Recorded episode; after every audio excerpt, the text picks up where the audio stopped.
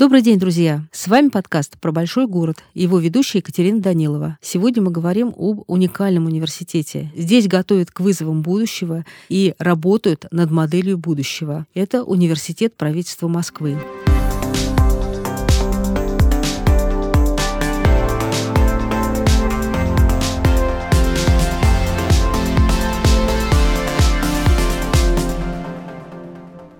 Какой будет завтрашняя столица и какие задачи будет решать? И главное, кто это будет делать? Об этом наша беседа с ректором Университета правительства Москвы Василием Юрьевичем Фивейским.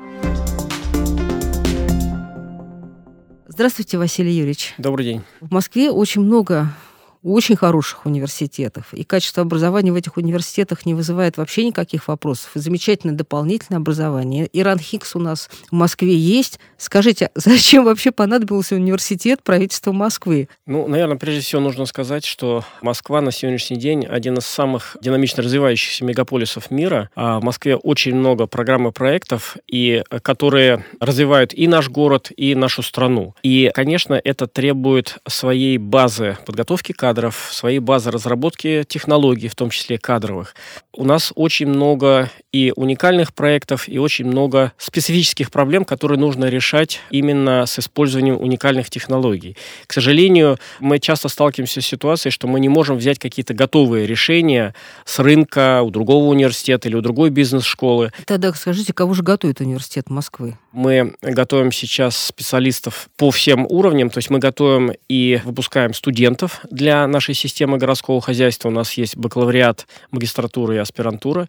И, конечно, мы готовим и повышаем квалификацию и занимаемся переподготовкой уже действующих руководителей и специалистов. Уже прозвучали слова уникальный и специфический, а эксперты говорят, что университет правительства Москвы, он учит работать с современными вызовами. И вы, собственно говоря, сейчас об этом сказали. Вот в чем сложность картины сегодняшнего дня и почему нужны вот эти новые подходы? Очень много факторов неопределенности и какие-то параметры развития, какие-то тренды мы, несомненно, можем отследить, просчитать и к ним подготовиться, но также очень важно быть готовым к тому, к чему мы не готовы. Например, ковид. Да? Как один из примеров это может быть ковид. Это может быть а, серьезные изменения в мировой финансовой и экономической системе. Это могут быть вызовы демографии демографии. Это могут быть вызовы различного рода э, политических событий, которые влияют на жизнь страны, мегаполиса и вообще влияют на весь мир. Соответственно, вне зависимости от того, какие возникают вот такие внешние возмущения или внешние факторы, мы должны быть готовы к тому, чтобы выполнять текущие задачи и выполнять задачи вновь появляющиеся. Это можно назвать открытостью новому. Это можно назвать гибкостью. Это можно назвать особым уровнем профессионализма, который позволяет э, в хорошем смысле слова профессионально адаптироваться к быстро меняющейся ситуации и искать пути оптимального решения трансформации тех технологий, которые есть. Правильно ли я понимаю, что при университете есть особый центр экспертизы, который занимается именно анализом этой быстро меняющейся внешней ситуации? Ну, на самом деле у нас эта экспертиза, она распределена по нескольким подразделениям, которые занимаются э, кадровыми технологиями, их несколько. Есть специальные подразделения, которые занимаются программами обучения. И это, конечно, мы стараемся учить тех, кто к нам приходит, работать с информацией, видеть то, что не лежит на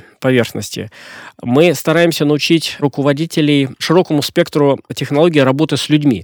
Ведь не секрет, что в этих сложных меняющихся условиях все проекты, все изменения — это все люди. И еще одна технология, которую мы активно внедряем и применяем, это создание профессиональных сообществ и таких профессиональных площадок внутри нас по обмену опытом. Это своего рода такой расширенный коворкинг, который позволяет руководителям учиться друг у друга. А современный университет, как мы его понимаем, особенно университет правительства Москвы, это не только площадка, где эксперты и специалисты учат руководителей специалистов. Это и площадка, где создаются условия, чтобы те, кто к нам пришел, могли учить, э, обмениваться опытом друг с другом. Мне вот рассказывали о том, что, в частности, Университет правительства Москвы занимался отработкой ковидных мероприятий. В частности, это одна из причин, почему в Москве все, что связано с ковидом, было отлажено и прошло просто блестяще. Какие угрозы, какие вызовы вы видите сейчас? Это необходимость обеспечивать устойчивое развитие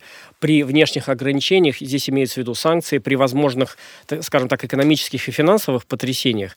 И это, конечно, прежде всего собственные технологии, собственные наработки и подготовка всех сотрудников системы и правильным образом выстроенная работа с жителями, да, быть готовыми работать в жестких условиях и, скажем так, вот этого особого переходного периода. В каком-то смысле это можно назвать таким уровнем мобилизационной экономики, которая может наступить как э, на уровне города, страны и вообще на э, уровне мира. Многие профессионально могут быть к этому не готовы. Да? Задача поэтому обучение тому, как себя э, вести в тех или иных ситуациях, это тоже технология. Неправильно сказать, что есть в этой технологии есть ответы на все вопросы. Это скорее некий перечень объем подходов, мы не можем заранее сказать, какая технология или какой алгоритм будет выбран в той или иной ситуации. Важно, чтобы мы умели искать и двигаться в нужном направлении. Это в том числе способы развития креативного мышления, навыков поиска решений в нестандартных ситуациях. Разве можно научить мыслить нестандартно. Этому научить э, достаточно сложно, но у каждого из нас есть определенный уровень и креативности, и скрытых способностей, которые а, могут быть и нам неизвестны. И существуют определенные технологии, которые позволяют их раскрыть. Понятно, что здесь у кого-то это будет получаться лучше, у кого-то хуже. Тем не менее, когда мы говорим про мегаполис, мы с вами говорим про большую статистику, про большие числа. Это огромная система. И в целом, если эти технологии применять и внедрять на больших числах, мы обязательно достигнем эффекта. Чей опыт, каких других мегаполисов для вас интересен? По сути дела, все крупные мегаполисы, которые решают комплексные проблемы, они интересны. Но, наверное, прежде всего, вот мне лично интересны азиатские мегаполисы, и потому что они очень большие, и потому что они динамично развиваются сейчас, и именно технологии вот такие прорывные, да, это всегда очень интересно. Здесь важна динамика. Я наблюдаю в этих мегаполисах, а, скажем так, отдельную работу над проектированием будущего. Это, на самом деле, очень интересная тема. Развиваться не просто, а понимая свою далеко идущую стратегию, влияя на будущее. А если говорить о проектировании будущего, вот вы сейчас в каком временном диапазоне? Вы видите будущее вперед насколько? Если говорить о той части экспертизы, которая касается развития кадров, сейчас, наверное, мы смотрим в пределах 10 лет вперед. Да?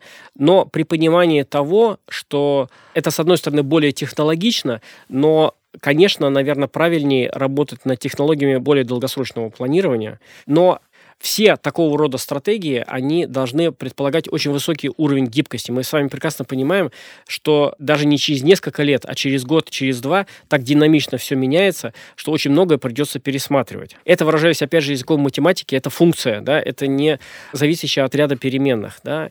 И с одной стороны, это очень важно проектировать, с другой стороны, все зависит от качества. Здесь это скорее не вопрос количество лет. Это вопрос качества модели. Если модель качественная, то она будет работать и на большее количество лет. Что вы имеете в виду, когда вы говорите о качестве модели? Какие факторы закладываются в основу? То, что ложится в базис, и то, что влияет на будущее. Это именно то, что потом может либо дать, либо не дать больших искажений. Какие мы закладываем туда характеристики, показатели, с моей точки зрения, это основа. Да? А дальше это уже каркас этой модели. Тут тоже можно достаточно долго говорить о том, что какие существуют подходы к проектированию этих моделей. И еще очень важный момент в ряде моделей не учитываются история. Модель — это не только про будущее. Модели будущего, они всегда идут из прошлого, из прошлого и настоящего. То есть если мы это в недостаточной степени учитываем, это не будет качественной моделью. Это вопрос аналитики тех данных, которые мы накопили, с одной стороны. С другой стороны, мы стараемся посмотреть, как эти данные будут трансформироваться в будущем, и что мы должны сделать, на какие факторы мы должны влиять, чтобы э, получать те изменения, которые мы хотели. Но Я... если у города свой какой-то внутренний импульс, да, как, вот как говорят писатели, да, что роман ведет писателя за собой. Вот так ведет ли Москва вас всех за собой? Диктует ли она сама свои какие-то правила? Если мы говорим о том, а, что есть ли какие-то тренды, вот уникальные тренды развития именно Москвы, ну, здесь я, наверное, прежде всего бы сказал, что Москва — это же еще и площадка по отработке проектов и технологий для всей страны, и мы считаем частью своей задачи, очень важной, давать возможность и другим регионам, другим структурам обмениваться опытом и организовывать этот процесс. Потому что в принципе, это не означает, что все самое лучшее генерируется только в Москве. Это не так. Есть масса интересных идей, которые могут быть полезны для страны в целом, для Москвы и для других регионов. Например, в некоторых регионах в условиях ограничений ресурсов иногда рождаются интересные решения, менее затратные, но при этом достаточно эффективные. Нам это очень интересно, потому что изначально, если у вас при том же результате больше ресурсов, у вас получается выше себестоимость. Поэтому, если у вас много ресурсов, для того, чтобы обеспечить обеспечить низкую себестоимость и высокую эффективность, вам нужно действительно больше вложиться, и должно быть больше идей, они должны быть, скажем так, более прорывными. Скажите, а на что вы делаете тогда упор, когда вы готовите кадры и ставите перед ними задачи? Во-первых, тогда, значит, видимо, должен быть какой-то отбор людей, да? И чему конкретно вы их учите? В основе все равно должен лежать достаточно высокий уровень владения скажем так, профессиональными знаниями, умениями, навыками, как в той отрасли, где работает сотрудник, так и в смежных. Москва сейчас развивается по пути реализации больших кроссфункциональных проектов. Ну, это знач... объясните, да. Да, это означает то, что если мы возьмем развитие транспортной системы города, развитие транспорта – это прежде всего стройка, это строительство метрополитена, это строительство дорог, это строительство туннелей. То есть это неразрывная связь транспортной инфраструктуры и а, развития стройкомплекса. Это еще и экономика. Это взаимодействие с жителями, потому что когда мы проводим вот эти большие инфраструктурные проекты, очень важно обеспечить при этом и согласие, и комфорт жителей. Это значит, что отдельная, скажем, департамент транспорта или транспортная отрасль да, не может решать эту проблему. Это решается всегда в комплексе. Кроссфункциональность именно в том, что в такого рода крупных проектах задействовано несколько отраслей, и итоговое решение – это всегда итог работы руководителей и специалистов нескольких министерств, департаментов, ведомств и большой сети бюджетных организаций города. Важно дать руководителям в том числе и специфику, чтобы они не были просто управленцами, угу. а чтобы они обязательно были еще и специалистами внутри своей отрасли. И такого рода программы, они могут быть эффективны только в том случае, если вы их делаете, университет или другая образовательная структура их делает совместно с профильными департаментами и с профильными организациями. Занятия у нас ведут в том числе и городские руководители, специалисты Даже и приглашенные так? эксперты. Да, конечно. Тогда скажите, а кто еще у вас ведет занятия? Часть занятий ведут сотрудники университета, есть руководители и специалисты из городских структур, и также мы приглашаем и внешних экспертов. Это могут быть эксперты из э, бизнеса, это могут быть эксперты из э, общественного сектора. Для нас скорее важен носителем каких знаний и какой экспертизы является в данном случае человек. У нас отдельная работа – это исследование вот рынка экспертизы, да, то есть где и кто. Где самые лучшие эксперты? Да, да, то есть чью экспертизу мы еще можем использовать. Мы, конечно, прежде всего мы приглашаем руководителей специалистов из нашей системы для того, чтобы обеспечить специфику Москвы, но при этом ни в коем случае нельзя нецелесообразно зацикливаться только на ней, поэтому так называемые внешние эксперты, мы тоже их очень ценим, потому что они и расширяют кругозор, и показывают подходы и технологии, которые, может быть, мы на сегодняшний день еще пока не используем, но они могут быть нам полезны. А какие программы сейчас у вас э, самые популярные? Наверное, в данном случае я спрашиваю про программы дополнительного обучения, не про студентов, а про взрослых людей. Если говорить о самых популярных длинных программах, у нас есть серия программ MPA. Самая долгоиграющая, в хорошем смысле слова, это программа MPA в сфере здравоохранения. Это программа, через которую прошли все главные врачи города. Двухгодичная программа. С одной стороны, там есть э, интересные блоки по экономике, блоки по коммуникации, по управлению людьми, блоки по безопасности. Скажем так, э, мы это называем про себя подготовка руководителей нового типа в угу. сфере э, здравоохранения. Дальше у нас есть в этом же списке программ MPA. Они идут у нас по отраслям. Давайте для слушателей скажем, что такое MPA. Master of Public Administration – это некий аналог, но в области госуправления. Это не бизнес, и специфика не управления не в сфере бизнеса, а подготовка руководителей в сфере госуправления. Вы начали говорить о подготовке специалистов MPA да, в другой отрасли. А, да, то есть дальше э, серия вот этих MPA э, после здравоохранения, MPA в области культуры. Затем мы сделали программу в сфере транспорта и программу MPA э, в сфере образования для директоров московских школ. Это программы, специально разработанные совместно с Департаментом образования города Москвы и Корпоративным университетом э, департамента, программы для директоров школ города Москвы. Потому что современный директор образовательного комплекса – это руководитель, у которого могут быть несколько тысяч сотрудников, очень много школьников, огромное хозяйство, закупки, экономика. Это действительно руководитель с очень большой ответственностью, который должен не только выстраивать эффективный образовательный процесс, но и управлять хозяйством, уметь правильно общаться с родителями, с учениками. Это очень значимый руководитель на территории, в своем районе, в своем округе. И программа разрабатывалась именно с учетом, скажем так, новой роли руководителя образовательного комплекса. Есть у нас и программы для руководителей среднего звена. Мы ее называем программа Urban Leader. Это уровень начальников управлений. И сейчас мы активно прорабатываем программу Urban Leader Pro. Это программа для следующей управленческой ступеньки. Это уже уровень э, заместителей руководителей департаментов города Москвы.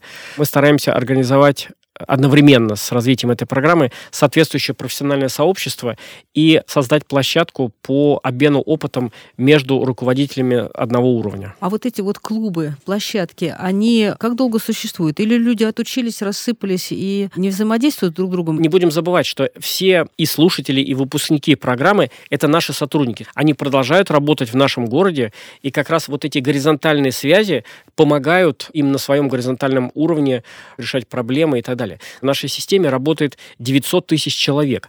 Если брать управленческий уровень, это все равно тысячи и тысячи человек. Соответственно, очень сложно просто работая в своей структуре знать и быть лично знакомым с другими руководителями. Эти программы позволяют лучше познакомиться друг с другом, выстроить э, профессиональную коммуникацию, и это облегчает в дальнейшем решение профессиональных задач. А вот Urban Leader это то самое, что называют карьерой карьерная школа правительства Москвы? Нет, карьерная школа правительства Москвы – это еще одна из наших программ, которая ориентирована на молодежь. Это э, программа для студентов и выпускников вузов, не только нашего университета. Здесь мы как раз приглашаем и привлекаем э, студентов и выпускников ведущих вузов. Это некий интенсив по прокачке знаний и навыков, которые необходимы молодым ребятам для работы в нашей системе. Поэтому это, скажем так, э, можно назвать ее школа молодого бойца. Вот тех, кого мы отбираем на эту программу, в течение нескольких недель проходит интенсив, и после этого могут принять решение, если им интересно пойти к нам, они могут пойти к нам на стажировку или сразу же трудоустраиваться в наши структуры. А много звезд таких вы зажгли в своей карьерной школе? Да, вот карьерная школа – это проект, э, мы его делаем уже не первый год. Как правило, здесь траектория следующая для молодежи. Лучшие выпускники автоматически зачисляются к нам на стажировку. Здесь я поясню, что стажировка в правительстве Москвы – это, по сути, это оплачиваемая работа, в которой могут принимать участие как студенты старших курсов, так и выпускники выпускники. Для студентов это работа 20 часов в неделю, для выпускников полный рабочий день 40 часов в неделю. В течение полугода молодые ребята, которых мы отобрали и которые пришли к нам на стажировку, работают в нескольких органах власти или учреждениях города. И по нашей статистике от 70 до 80 процентов участников этой программы получают одно или два предложения о трудоустройстве еще по ходу стажировки. Известно, что в Университете правительства Москвы есть какие-то свои уникальные технологии по отбору и удержанию кадров. Это относится именно к карьерной школе или есть еще какие-то ноу-хау? Уже больше 10 лет действует система, что все руководители, которые назначаются в городе или переназначаются, проходят специальные центры оценки на базе нашего университета. Эта оценка проходит в течение целого дня одного. Здесь есть и тестирование, и решение различного рода управленческих задач, задач и А на какие позиции вы смотрите? Психологические, профессиональные? А, у нас есть несколько основных критериев. Конечно, мы смотрим блок управленческих навыков, а, мы смотрим очень важные для нас критерии правосознания, скажем так, антикоррупционные установки человека. Ну, как это проверить? Это непростая история, это вообще отдельный разговор. Но есть и специальные тесты, есть и специальные блоки интервью, и, конечно, есть специальные задания, по анализу решений которых можно делать определенные выводы. Здесь по итогам мы как правило, говорим о сильных сторонах и областях для развития э, претендента, кандидата, угу. и определенных зонах риска, которые могут возникнуть. Из э, высокого управленческого уровня руководителей у нас прошло уже больше 15 тысяч человек, на самом деле, поэтому само по себе это очень... Э, То есть система работает? Система работает, и накоплена большая статистика, которая в том числе позволяет проверять обоснованность и правильность наших решений. Те руководители, которые прошли оценку, они остаются в нашей системе и работают уже не первый год, и у нас есть возможность на практике практике убедиться в точности и релевантности тех оценок, которые мы ставим. В целом система э, работает с достоверностью от 65 до 70 процентов. Это очень высокий показатель. Как за эти 10 лет изменился ваш слушатель, изменился э, человек, из которого вы хотите сделать универсального прекрасного чиновника для Москвы? За эти 10 лет спектр программ и продуктов, да, которые предлагает университет, он очень сильно вырос. Сейчас к нам приходят за конкретными знаниями и за помощью в решении конкретных проблем. К нам приходят руководители и специалисты, которые хотят получить ответы на определенные профессиональные вопросы. И наша задача постараться им помочь найти эти ответы. А с цифровизацией это как связано? Очень важно соблюдать баланс между вот цифровизацией и, скажем так, не упускать развитие других навыков, полагая при этом, что, как говорится, цифра нам поможет. И если говорить про технологии обучения, конечно, с активным развитием цифровизации, появлением программ э, виртуальной реальности, дополненной реальности, которые мы активно развиваем, у нас есть отдельный VR-класс, а мы используем их в нескольких случаях. Ну, прежде всего, разработку VR-тренажера целесообразно в тех случаях, когда есть достаточно большая целевая группа с однотипным видом деятельности, который может отрабатывать соответствующие навыки. Ну, например, мы сделали специальную серию VR-тренажеров для инспекции по контролю за объектами недвижимости города Москвы. Эта инспекция отвечает за проверку корректности стройки, за снос самостроя и всего, что с этим связано. Здесь очень много вопросов нормативных, юридических, вопросов коммуникации, и сделали полностью тренажер, который копирует реальную работу инспектора. Выход на соответствующий объект, например, строящееся кафе, какие документы он должен проверить, как он должен прокоммуницировать с хозяевами и так далее. Как ему себя вести в тех или иных ситуациях, все вплоть до того, как инспектор себя должен вести в том случае, если ему предлагают взятку и, и так далее. И в зависимости от того, какие решения будет инспектор принимать по ходу, тренажер будет выполнять соответствующие действия и подсказывать ему, э, где он поступил правильно, где неправильно и так далее. Потом есть соответствующая аналитика, разбор полетов и так далее. Также мы сделали тренажер для наших ЗАГСов, для ведущих брачных церемоний. Да, мы собрали сложные случаи, какие возникают в случае проведения брачных церемоний. Их оказалось порядка 15 таких Упало кейсов. кольцо.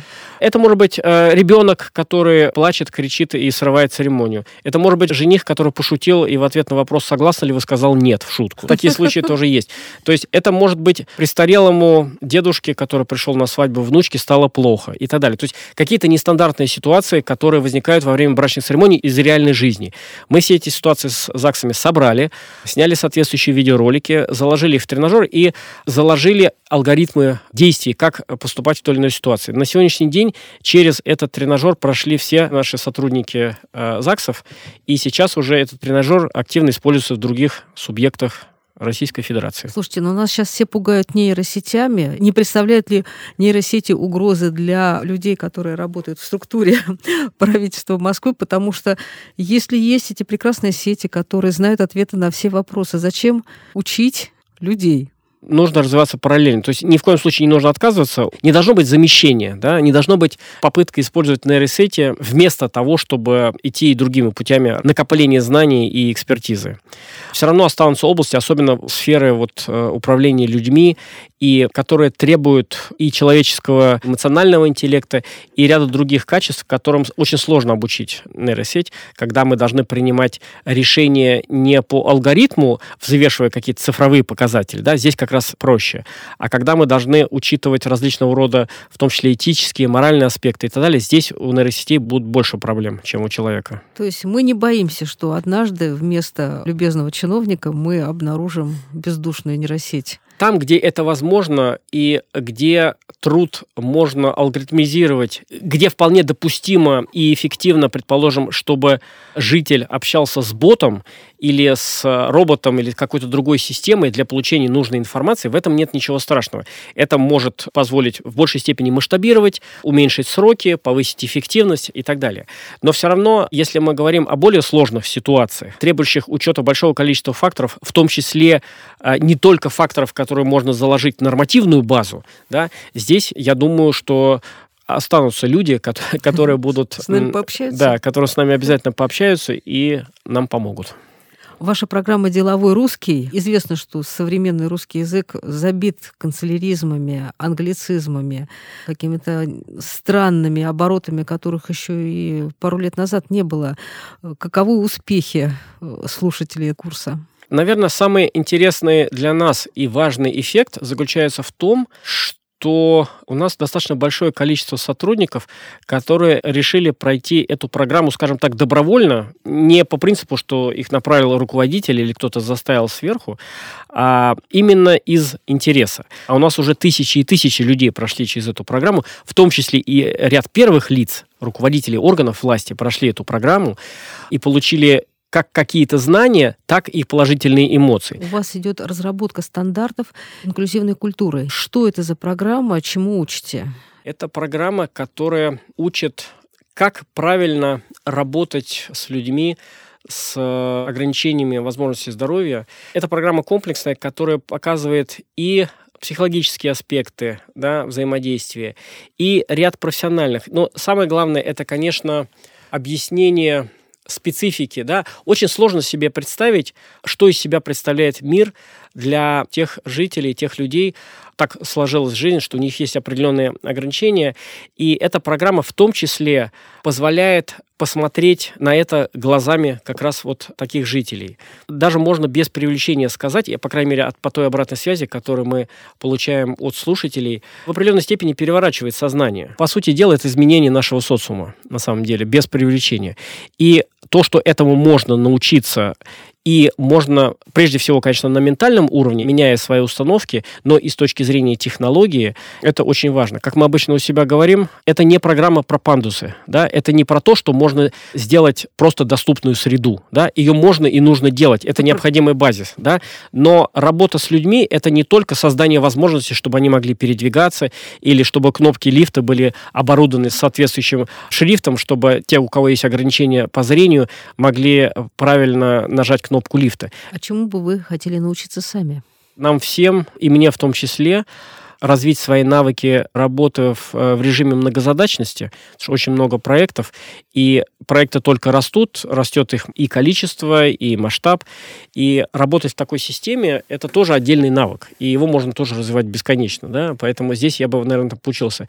Для меня интересны программы, как создавать уникальные такие комплексные образовательные продукты. Понятно, что мы этим занимаемся не первый год, но здесь нет предела совершенства, и я всегда с удовольствием изучаю тот опыт, который в мире накоплен в этой сфере. Друзья, с вами был подкаст про большой город, и говорили мы об университете правительства Москвы. Оставайтесь с нами и слушайте нас на всех ресурсах, на которых вы слушаете свои любимые подкасты.